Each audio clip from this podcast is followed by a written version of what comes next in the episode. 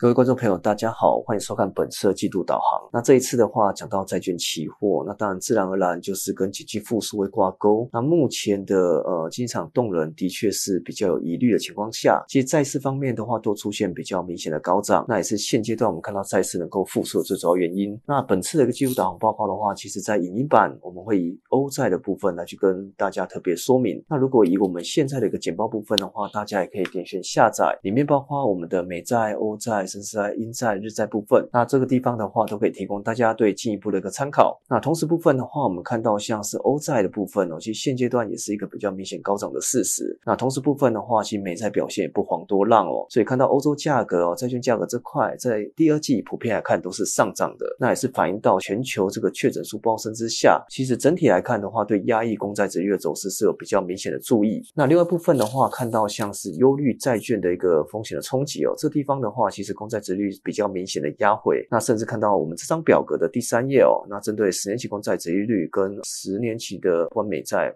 欧债或者是呃英债跟澳债部分，在呃去年十月到今年的三月来看，殖率来看基本上都是相对来讲的上涨。但是从今年一月过后呢，第一季以来，普遍来看的话，在都是一个比较明显往下走低的事实哦。其实整体来看，殖率都是往下压回。那目前美国十年期债券殖率部分的一个呃这个 rate 哦，基本上只有来到一点二八二的水准。那如果以德债来看的话，其实是负值哦。将近零点四二五的情况，这地方的话也都反映到市场上对殖利率往下走低的一个担忧点是存在，但自然而然对所谓债券价格都是比较正面的呼应。那第四页部分的话，讲到全球的一个主要央行的利率维持在相对低档，那我们也可以看到像是一些呃持续性的一个往下走低的一个殖利率。那虽然说其实 Fed 有些通膨的一个紧张，但是如果说呃疫情来看还是没有到尽头之下，呃全球央行基本上都会保持相对来讲的利率低的一个预期。那对呃，债券部分的话，都是一个比较长期性的利多。那第五页部分的话，可以看到第三季哦，原则上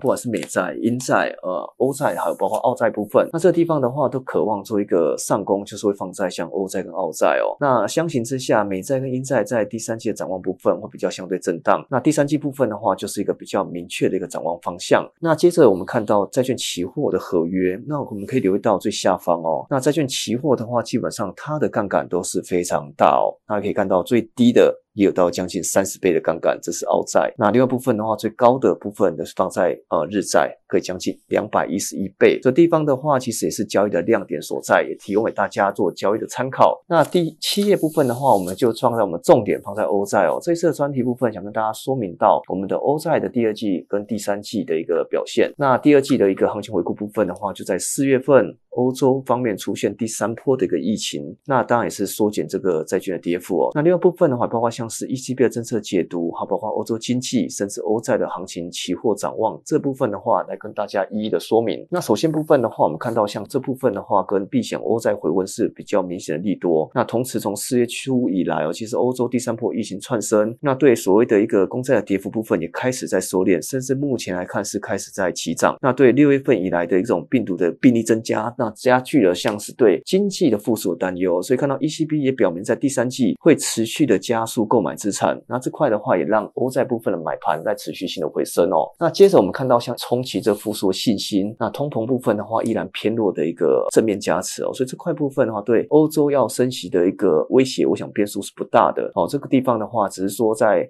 景气、在就业、在通膨之下，对于所谓欧债价格部分都是一个比较正面的一个加持。那同时部分的话，我们可以看到像是一些呃景气复苏，那不管是确诊病例影响。或者是说现阶段的就业数相对来讲比较低迷的情况下，整体部分的话，ECB 还是有机会加大宽松政策的支持。那同时部分的话，其实在现阶段的 HICP 这种是物价指数的增幅部分的话，是普遍来看的话都是相对放缓的。那同时方面的话，基本面的数据依旧还是比较呈现正面的情况之下呢，其实如果能够在持续性的一个呃基本面的走高，那当然是最好。但是目前来看，大家疑虑性是增加很多。所以这方面的话也是冲击复苏的信心点。那接着的话可以看到，像 ECB 的持续宽松哦，这块的话资产规模还是持续性的来到新高点。那目前的话，ECB 的资产规模来到将近七点五兆的欧元哦，这块部分的话也是持续性对所谓的加持的资产部分做扩充哦。那但我们从七月份的一个会议上可以看到，ECB 对维持三大利率政策不变。那同时部分的话，也会对一点八五兆欧元的 PEPP 计划，其实并没有做任何的一个更改哦，甚至还讲到说还会加速的做做购债的动作。那也讲到说，其实通膨目前来看的话，其实就是呃低水准，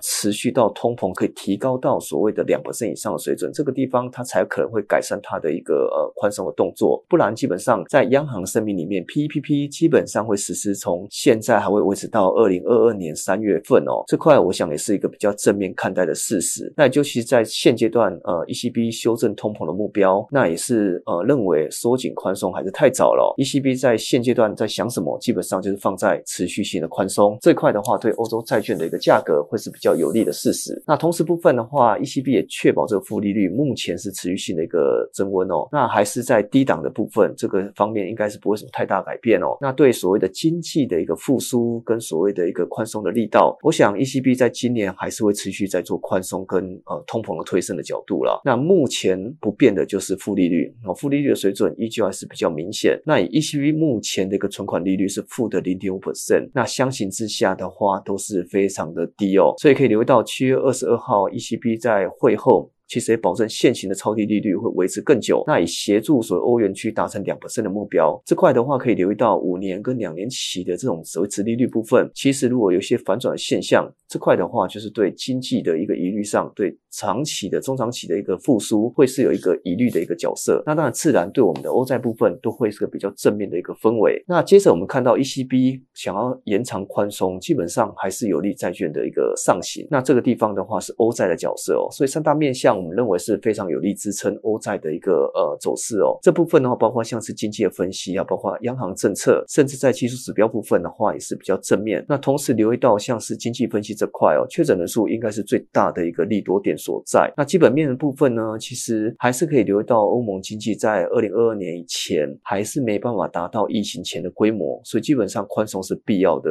而不是选择性的。那如果以央行政策部分的话，ECB 是保证现行的超低政策的利率会维持。更久哦，那以助向欧元区达到两 percent 的一个通膨目标，那自然而然也是比较正面的呼应。那第三季的话，我们也可以放一张表格哦，就是想跟大家说明一下有哪些数据在第三季也是相对重要的。那可以留意到像是一些通膨数据啊、消费数据，好，包括失业数据。那这个自然而然都会做每季每月的发布。那当然也是提供给大家参考。好，最后的话也看到我们的研究最前线，欢迎大家按赞、订阅跟分享。这一次的话，我们提供的记录导航，讲到欧债，讲到美债，讲到日债这块，也提供让大家在操作债券期货里面有最好的选择。那也选择我们这个地方有关于研究最前线的订阅，有包括我们这边的一个参考资料，这边都可以免费的索取。好，那以上的话是这次的导航，我们下次见。